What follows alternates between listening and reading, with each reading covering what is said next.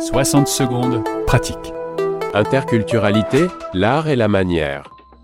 Camille de Paris se pose des questions sur les codes culturels qui font la différence en situation internationale.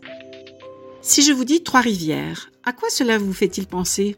N'ayez crainte, il n'y a aucun piège, allez-y sans réfléchir.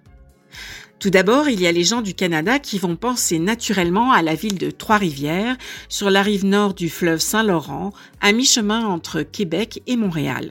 C'est une euh, réponse logique pour qui vit au Québec. Pour certains autres auditeurs, vraisemblablement moins nombreux, ce nom fera écho au village de Trois-Rivières en France, situé dans le département de la Somme. Je dois avouer, je ne connaissais pas non plus. Certains chanceux ayant connu les Antilles auront au fait de penser au Rhum Trois-Rivières de la Martinique avec ses accents créoles et un passé colonial douloureux. D'autres, toujours dans les Antilles, certains auront pensé non pas à la Martinique, mais bien à la Guadeloupe avec la charmante petite bourgade de Trois-Rivières à Basse-Terre. Bref, vous l'aurez compris, un nom tout simple peut évoquer de nombreuses réalités bien différentes. Comme inconsciemment notre cerveau classe et fait les liens qui s'imposent à lui avec les références dont il dispose, nous ne reconnaissons que ce que nous connaissons déjà et cela fait partie de notre réalité. Ainsi, quand nous ne savons pas que nous ne savons pas, en interculturel, c'est souvent là que tout se passe. Malgré la bonne volonté, une expérience parfois riche en voyage, une envie d'aller plus loin et même euh, des expériences à l'étranger qui auront ouvert notre esprit et enrichi notre vision du monde, souvent nous ne savons pas que nous ne savons pas. L'écrivain Mark Forsyth prône l'inconnu et nous enjoint à cultiver le goût de cet inconnu.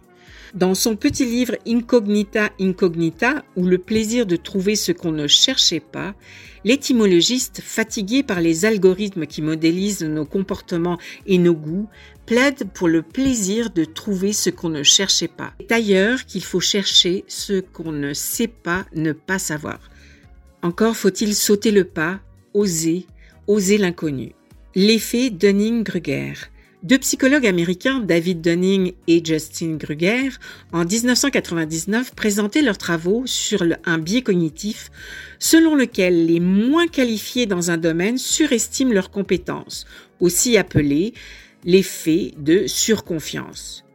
Moins la personne possède de compétences, moins elle est à même de savoir qu'elle est ignorante. En effet, si l'on ne connaît rien d'un sujet, comment savoir qu'il nous reste encore beaucoup à apprendre? En interculturel, cela s'applique encore plus, et ce, dans toutes les sphères des affaires, de la société et même de l'intime. D'après Socrate, la reconnaissance de notre ignorance est l'attitude nécessaire à adopter face à la quête du savoir. C'est le premier pas, la prise de conscience qui met en perspective et change notre regard. Socrate s'adresse tant aux savants qui croient posséder le savoir qu'aux ignorants qui nient qu'il leur manque des éléments parce qu'ils ne savent pas.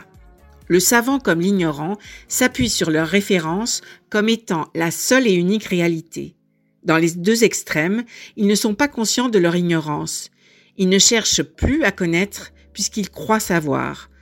Alors, comment agir dans nos relations humaines, professionnelles comme personnelles Là est la question. D'où toute la complexité et l'importance des clés interculturelles et de la formation du grand public comme des différents acteurs majeurs dans le monde des affaires, à l'international, de la société, de l'éducation, de la science, de la politique. Être en mesure de questionner nos références, prendre conscience de nos paradigmes, les plus prégnants comme les plus inconscients, pour pouvoir aller à la rencontre de l'autre, à l'écoute plutôt que dans le jugement trouver un troisième espace de rencontre et de co-développement. Et vous, qu'en pensez-vous? 60 secondes pratiques avec Cécile Lazartigue Chartier de l'art et la manière. françaisdanslemonde.fr